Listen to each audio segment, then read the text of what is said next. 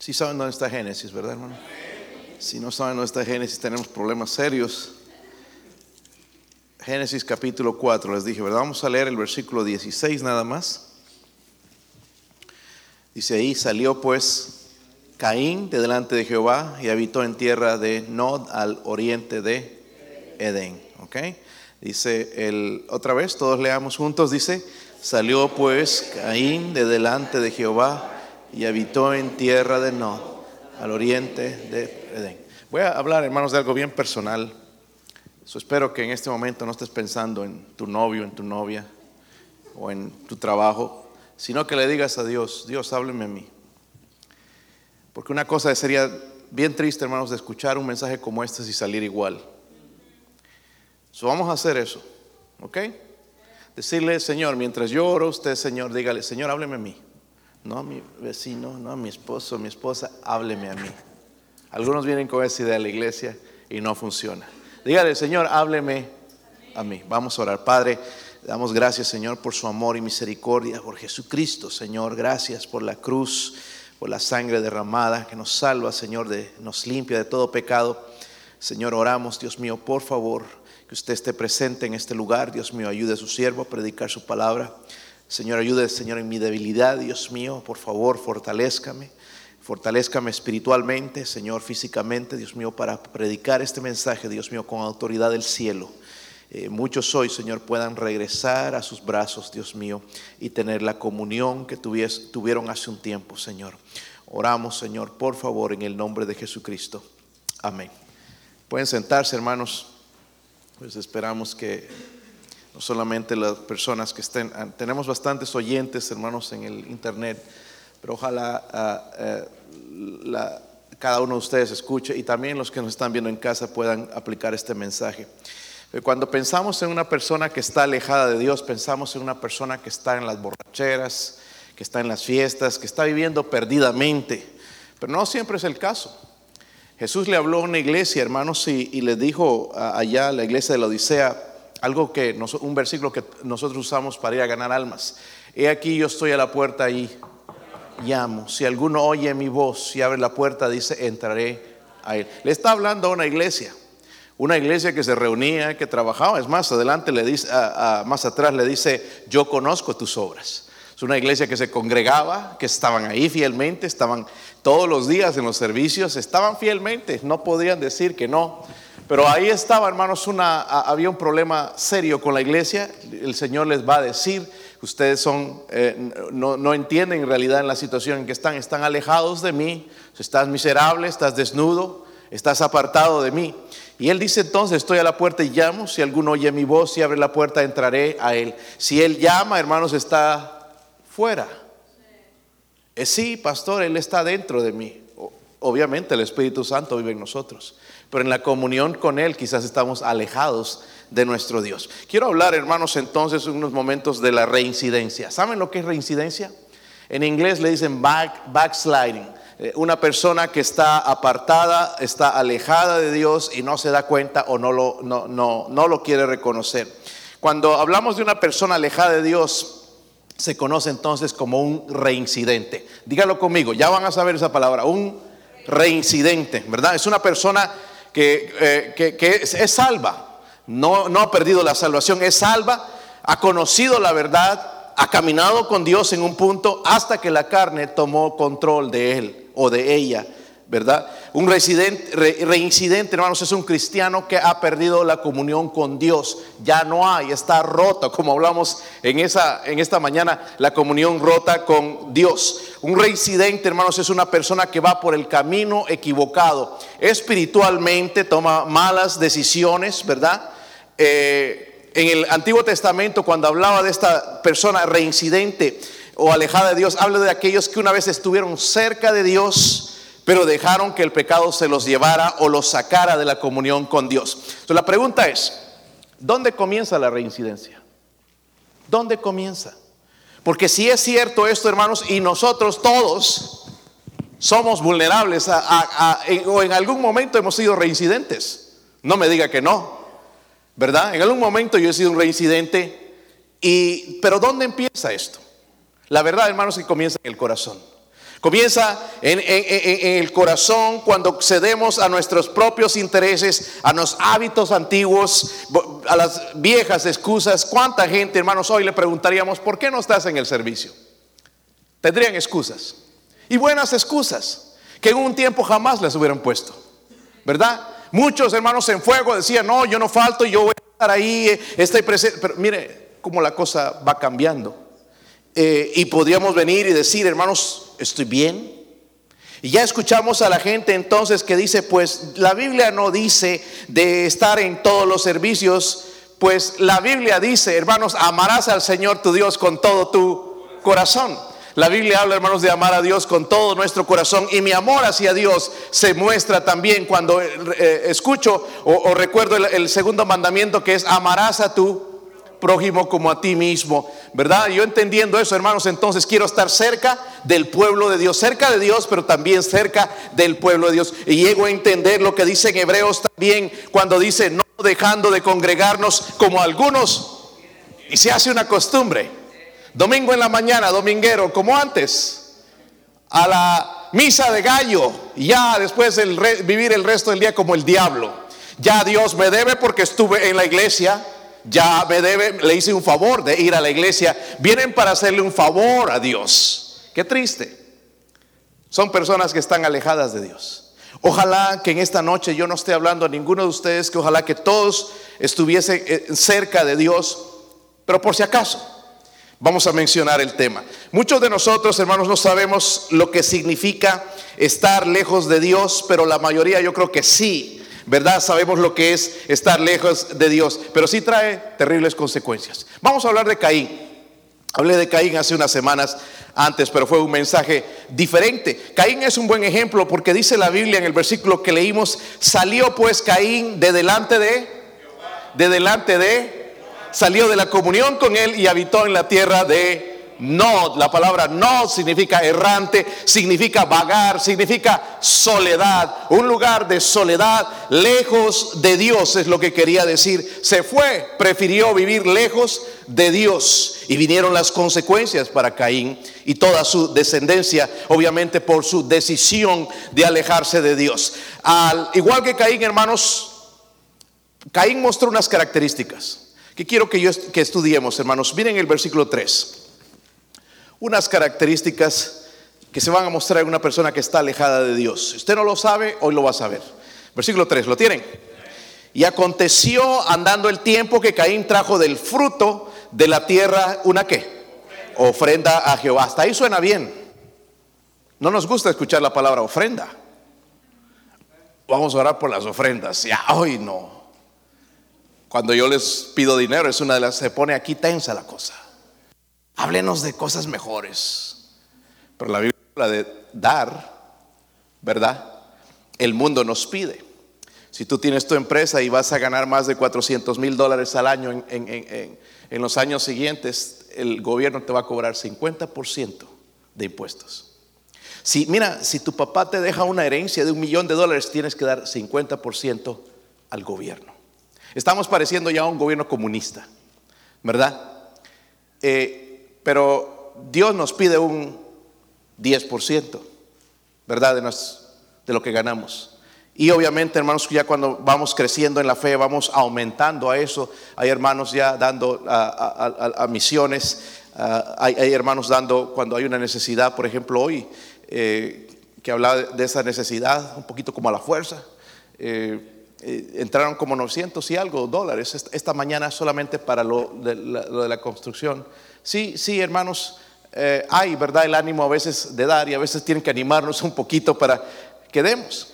Pero todo esto, hermanos, eh, lo, que, lo, que, lo que está detrás de todo esto es la adoración a Dios. ¿Cuánto tú amas a Dios? ¿Verdad? Porque sí lo damos para el mundo y nos es fácil. Pero para Dios ponemos un pero. No tengo.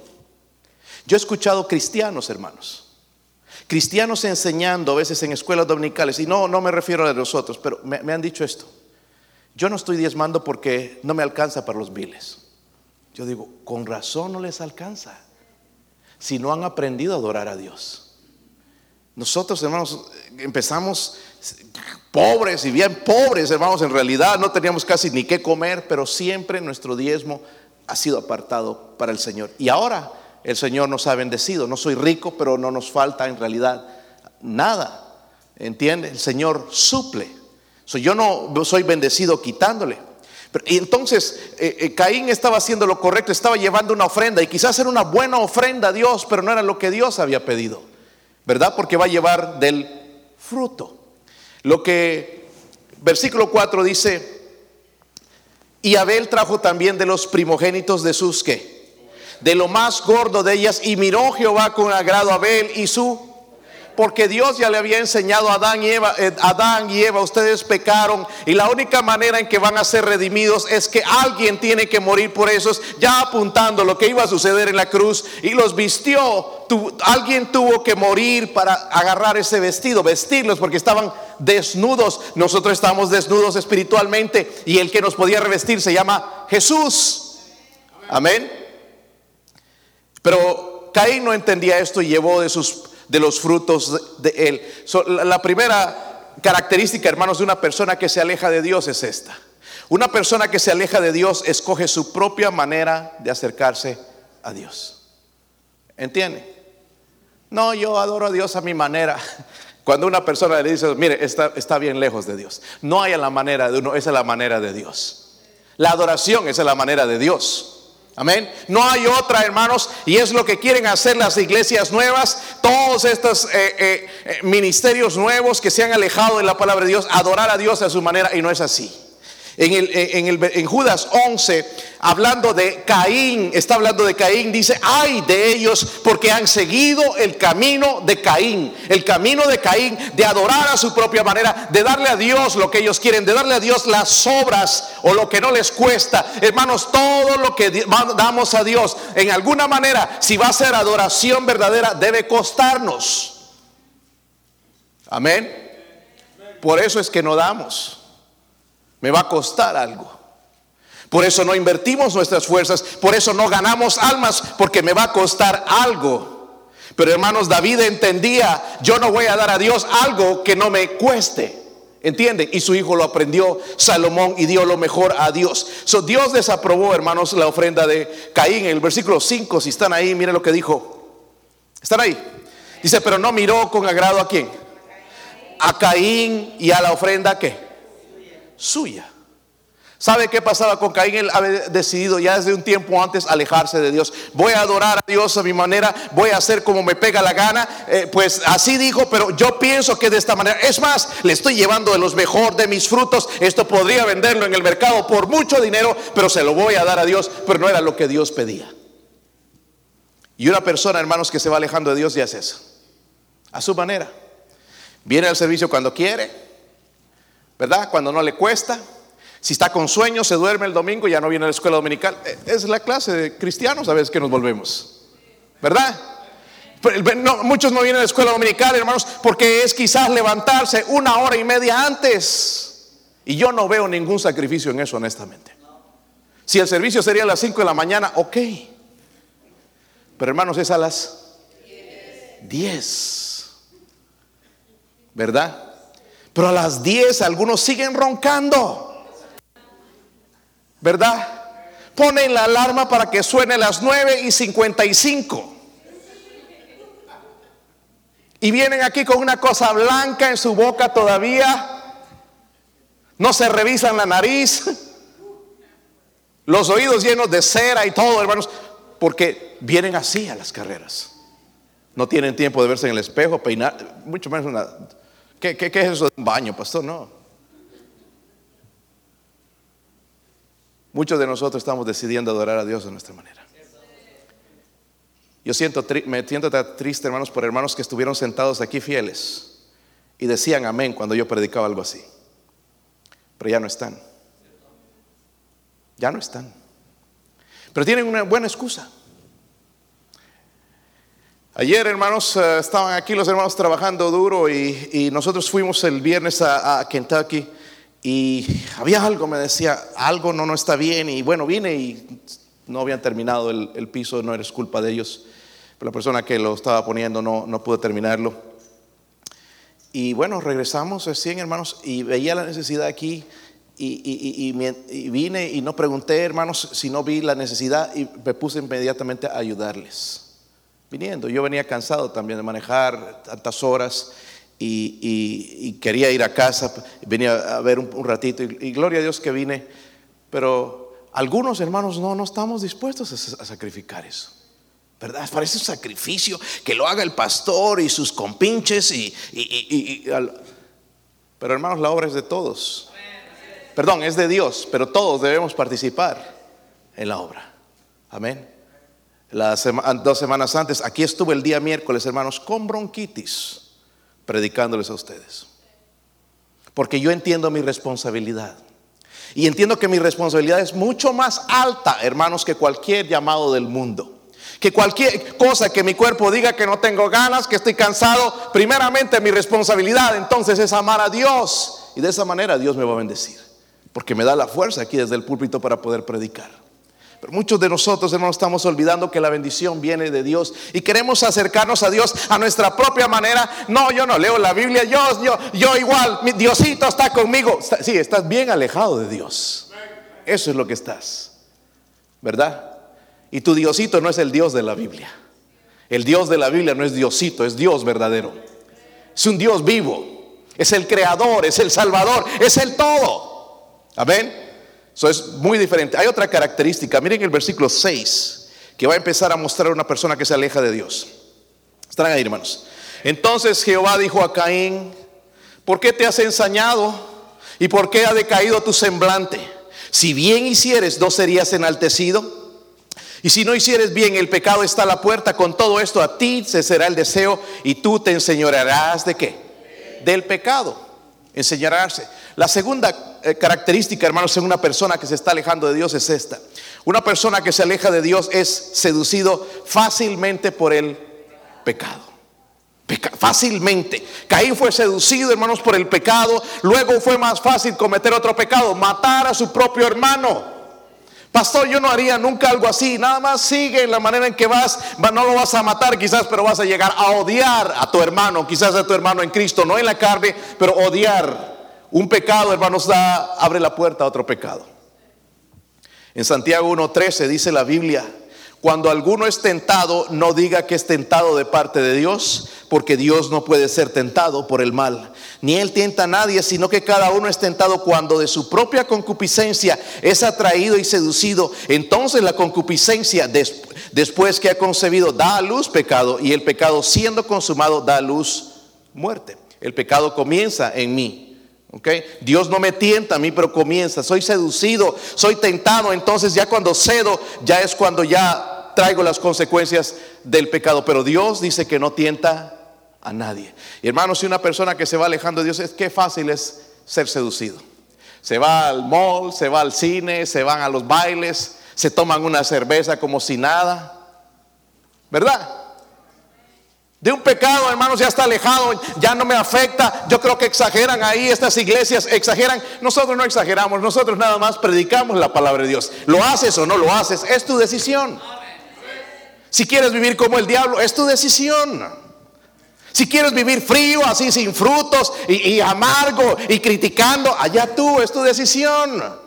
Pero desde aquí, desde este púlpito, vamos a seguir predicando de la Reina Valera 1960. Vamos a predicar el consejo de Dios, le guste o no le guste. Muchas veces Dios me va a decir a mí honestamente lo que no me gusta. Eso lo hace un buen Dios, hermanos. Amén. Porque la gente que está por atrás, ay, qué, bonito. Es la que a veces te se están serruchando, ¿verdad? Y te están metiendo chisme y te están destruyendo en su casa. Pero Dios nos habla honestamente. Y a veces no nos gusta, hermanos. ¿Verdad? Hay cosas, hermanos, que Dios dice a veces no me gustan, pero las necesito. ¿Sí o no? Soy una persona, hermanos, que se aleja de Dios es seducido fácilmente por Él. Eh, hermanos, yo, miren, antes, eh, como trabajo con esta compañía, a, mí me, me, encanta la gente, son tremendos estos hermanos, muy amorosos, pero no me gusta la manera de su adoración. No me gusta ah, el, que usen Biblias diferentes, Biblias incluso ah, católicas. donde han sacado casi todo ya de, lo de la palabra de Dios, han cambiado muchas cosas y, para ellos no les ningún problema, pero para, para mí sí, porque la Biblia fue una nada más.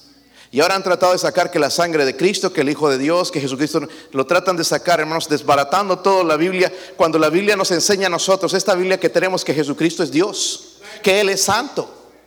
Amén. Y, hablan de estas iglesias, iglesia tal, iglesia qué, y, esto y el otro. Y ahora, para, para mejorar un poquito la cosa, algunos bautistas, ok, pero ya a mí no me gusta nada más escuchar el nombre bautista, porque hay las iglesias bautistas del sur y las iglesias bautistas del sur, hermanos, ya no son iglesias bautistas, son iglesias bien liberales, donde tienen bailes, donde la sociedad de jóvenes son bailes, van a fiestas, se toman un trago de vez en cuando. Ay, pastor, dígame cuál. Eh, esas son esas iglesias bautistas del sur. So, no me impresiona que diga voy a una iglesia bautista, hermanos, porque viven la misma manera en que Lot y su esposa vivían en Sodoma y Gomorra. Y aceptando toda la basura del mundo, bailando, poniendo la música del mundo. Ni siquiera ya le cambian la letra, la música exacta del mundo, escuchando en sus iglesias, bailando. Eso está sucediendo en ellos. ¿Cómo dejaron, hermanos, que todo eso sucediera en sus vidas? Y tú escuchas al pastor y abre la Biblia y te la traza y que te dice que en el griego y te deja impresionado con la boca abierta. ¿Cómo sabe este hombre? Pero sabe que le falta a ese hombre discernimiento. Algo que muchos cristianos no tienen. Discernimiento. Amén. Discernimiento entre el bien y yo debería saber como cristiano, hermanos, qué música es correcta y cuál música no es, no es correcta. Hay radios cristianas, hermanos, que yo ni siquiera le recomendaría ni al diablo. Música cristiana, hermanos, horrible. Amén. No tiene nada de cristiano, nada más el nombre cristiano. Yo creo que eso ayuda a una persona a alejarse de Dios. Hay lugares, hermanos, donde un cristiano no debería ir a estudiar. Se llaman cristianos, pero no deberían ir. Y eso lo voy a decidir yo con mi discernimiento. Y algunos vienen y pastor, estoy orando por esto, por la voluntad de Dios. Ya Dios dice en su palabra, yo ni debería tener asociación con un lugar así. Pero estoy, insiste, insiste como Balán, obviamente vaya. Pero después voy a ver las consecuencias. Debo tener discernimiento con los amigos que tengo, las personas con las que, con las que convivo. Debo tener discernimiento. Amén. Pero ese discernimiento, hermano, se crea leyendo la Biblia, no hay otra manera. Yo veo, hermanos, gente, hermanos, enseñando escuela dominical en otras iglesias, tantos años en, el cristianismo, me podrían enseñar a mí, podrían ser maestros, pero me dicen que no han leído toda la Biblia completa. ¿Qué clase de maestro? ¿Usted ha leído toda la Biblia? Mejor no, no, no contesten, hermanos, porque les voy a hacer mentir. Pero mire, mire cómo es fácil, hermanos, ser seducido fácilmente por el pecado. Cuando nos alejamos de Dios. ¿Sí o no? Nos alejamos de Dios. Y aquí va una bien importante. Miren, estamos en el capítulo 4, versículo 11.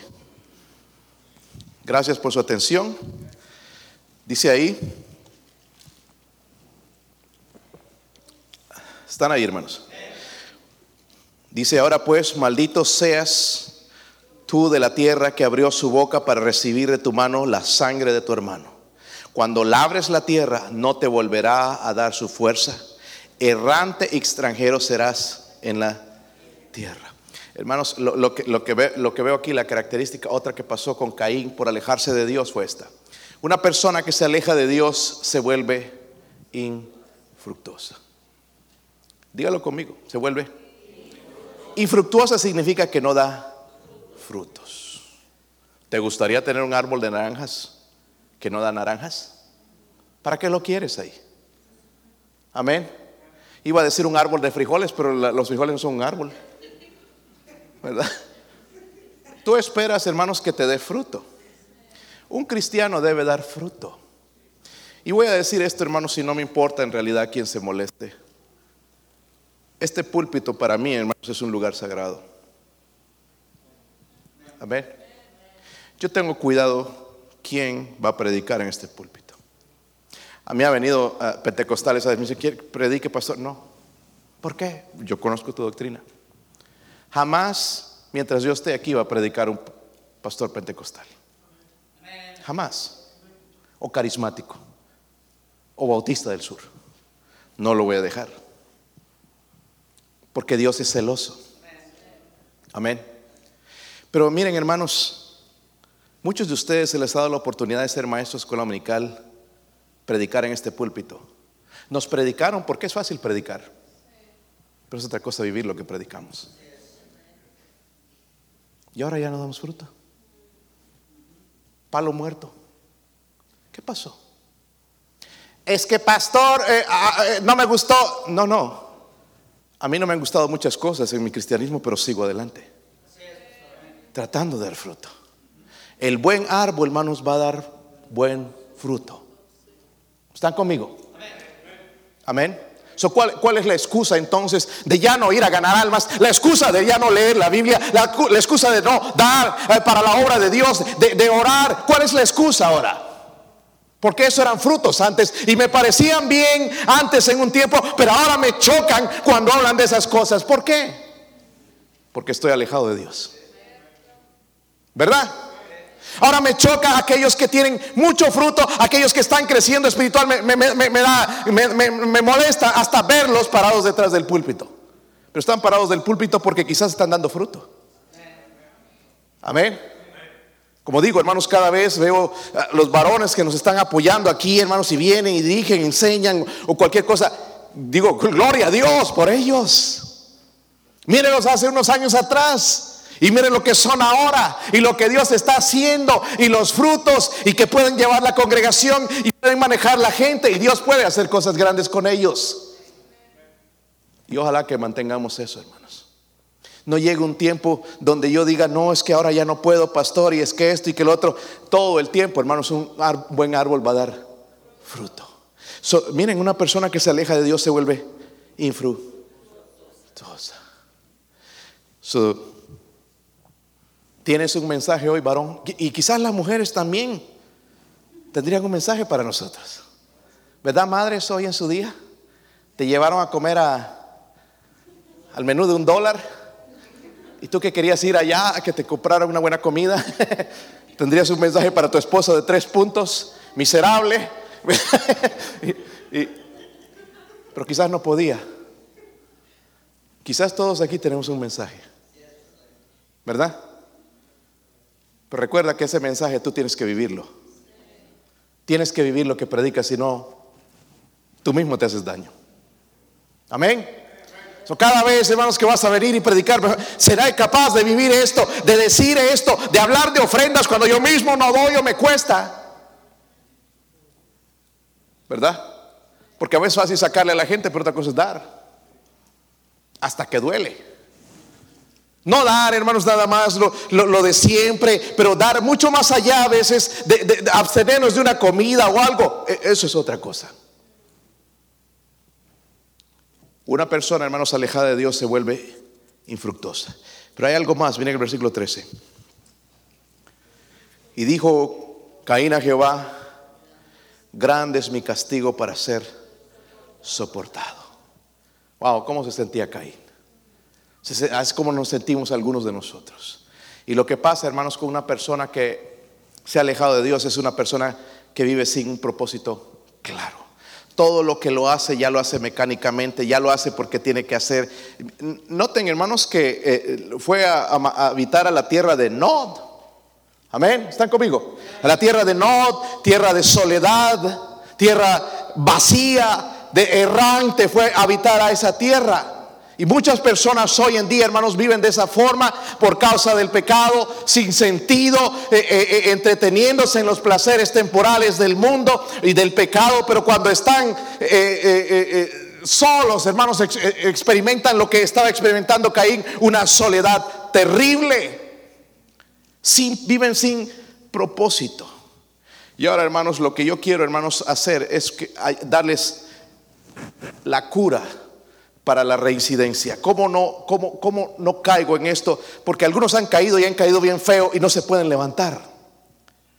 Están aquí, pero nada más está el cuerpo. Su espíritu está pensando en los 15 dólares que va a aumentar Biden y, no, y que aquí, que allá, que, que el carro, que, que, es pensando en cosas. pero su corazón no está aquí. Y ojalá, hermanos, que este grupo viniera al Señor otra vez. Como digo, yo no puedo juzgar, yo no sé, yo no conozco sus corazones, pero algo en algún momento comienza a apartarse uno de Dios. Miren en, en Mateo 26, 41, ¿qué tengo que hacer para volver a Dios? Mateo 26, versículo 41.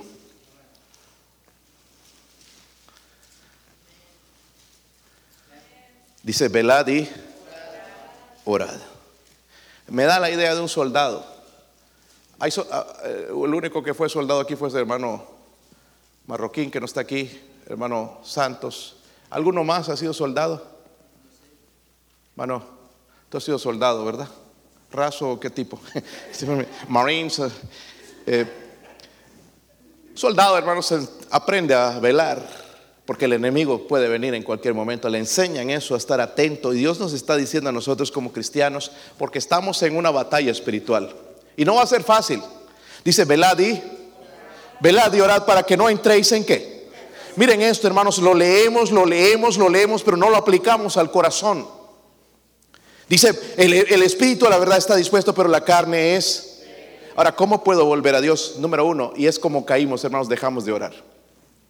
Le aseguro, hermanos, aquí, 100% con los hermanos que son reincidentes. Hermano, ¿dónde comenzó el problema? ¿Dónde comenzó? En el corazón, pero ¿qué dejaron de hacer? ¿Saben cómo oran? Ay, Señor, sí, sí, una bendición, Señor. Y, y nos vamos. Ya no llorar delante del Señor. Vengo delante de ti, Señor, indigno Indigno, Señor, de ser llamado tu hijo, Dios mío, pero estoy aquí porque anhelo tu presencia, Señor, porque te amo, porque tú me amaste. Y con lágrimas a veces hablar. Ya no.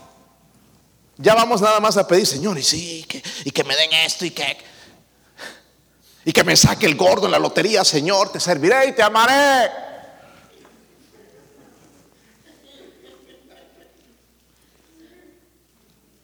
Eh, seamos honestos, hermanos. Mírenme aquí. Oró esta mañana. Oró esta mañana. Ahí comienza nuestra parte, hermanos de Dios. El Señor nos está advirtiendo, velad y, velad y. Hermanos, esto es constante, constante. Hoy, mañana, pasado, en día de fiesta. El hermanos, el, diablo no tiene día de fiesta. El día de fiesta lo hace contigo, con tu vida. Cuando nos derrota y nos tumba, mire aquel predicaba, mira, ya lo tengo en la silla. Cayó knockout. Se burla. Y yo no quiero que ese cochino diablo se esté burlando detrás de mí. Amén. Mateo 26, 41 nos dice, velad y orad para que no entréis en tentación. El espíritu a la verdad está. ¿Cuánto su carne anhelaba orar hoy en la mañana? La mía no. Casi me duermo ahí. Trato de venir aquí temprano, hermanos, el día domingo, en la mañana, orar, pasar un tiempo con Dios, orar por las escuelas dominicales, orar por la gente, por la protección de nuestros niños, orar. Pero ahí es cuando el diablo me trata bien. Me dice, duérmete, niño, duérmete ya, que viene el coco. No, y aquí me hace, y me da sueño. Y tengo que, no, no, Señor, ¿y dónde estás otra vez? Y despertar. La carne no quiere.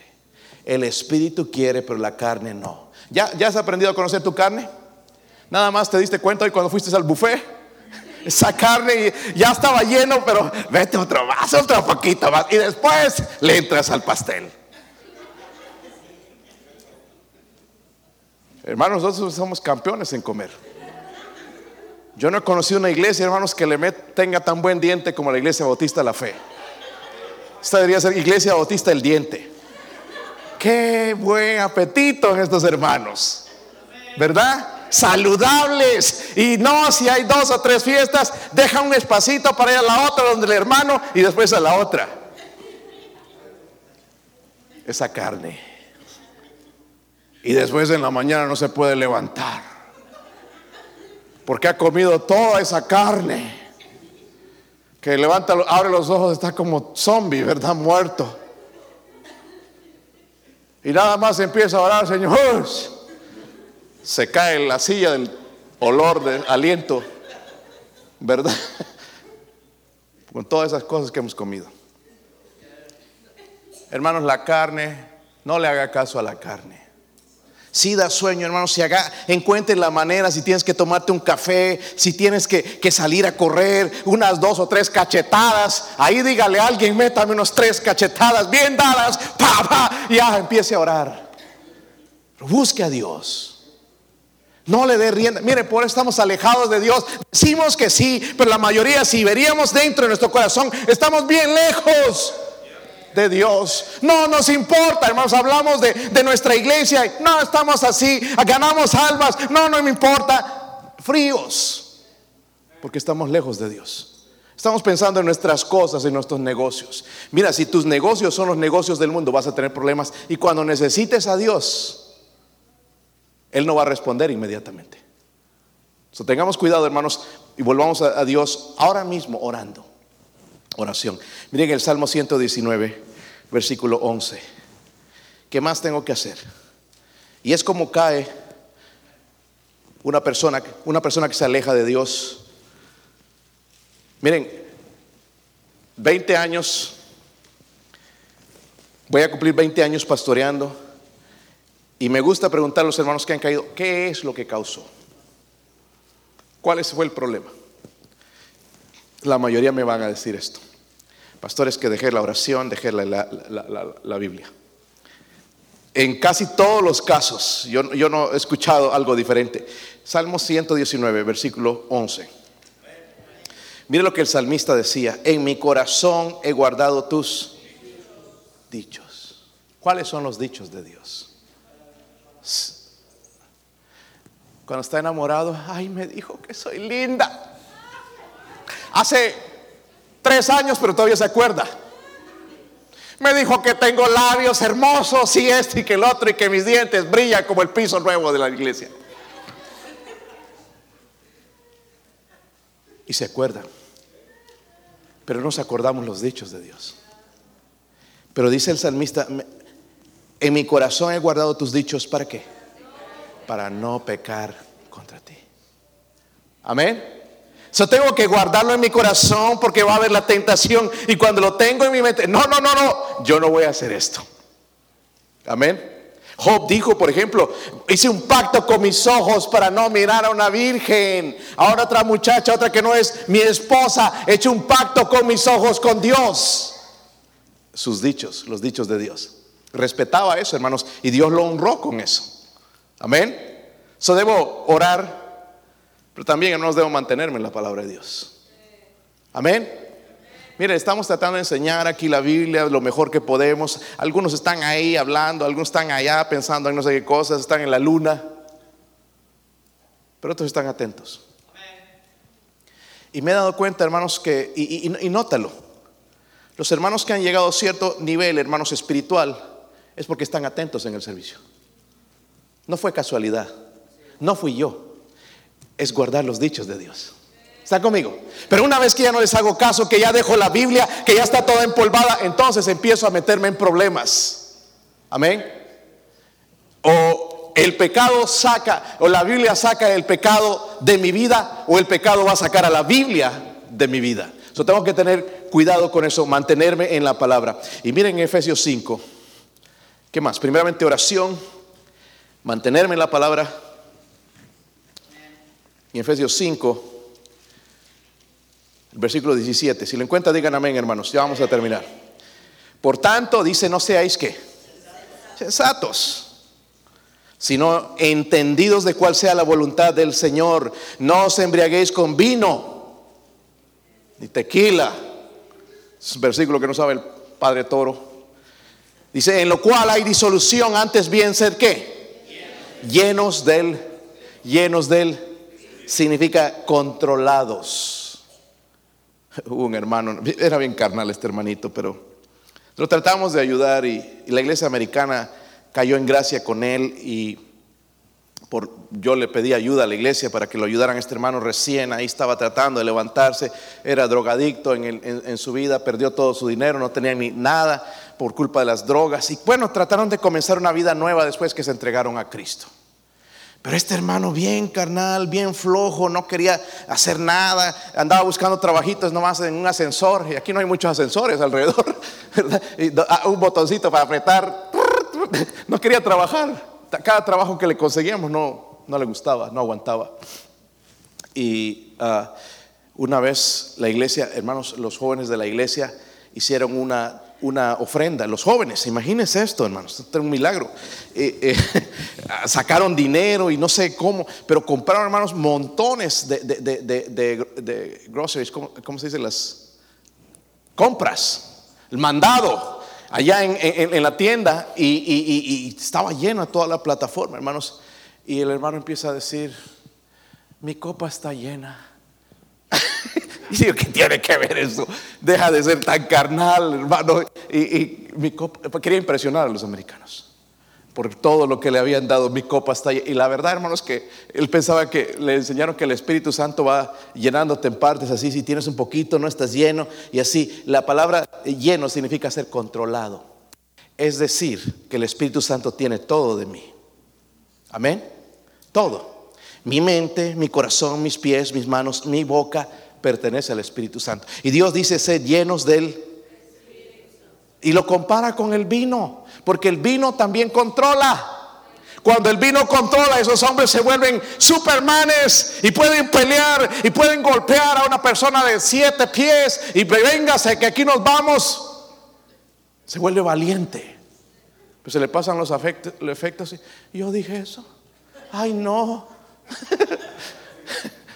el alcohol. Pero Dios está hablando del Espíritu Santo. Eso me puede, controlar, hermanos, y hacerme toda una persona, un Pablo allá en la calle, y hablar del amor de Cristo y de que Él es el Salvador y de que Él es el único camino. Me puede dar el valor para hacerlo. Y me puede, la llenura del Espíritu Santo, hermanos, no va a haber lugar para la carne. Por eso Dios me dice, ser llenos del Espíritu Santo. Vamos a ponernos de pie. Necesito oración. Mi esposa va a tocar algo ahí en la invitación. Mantenerme en la palabra y la llenura del Espíritu Santo.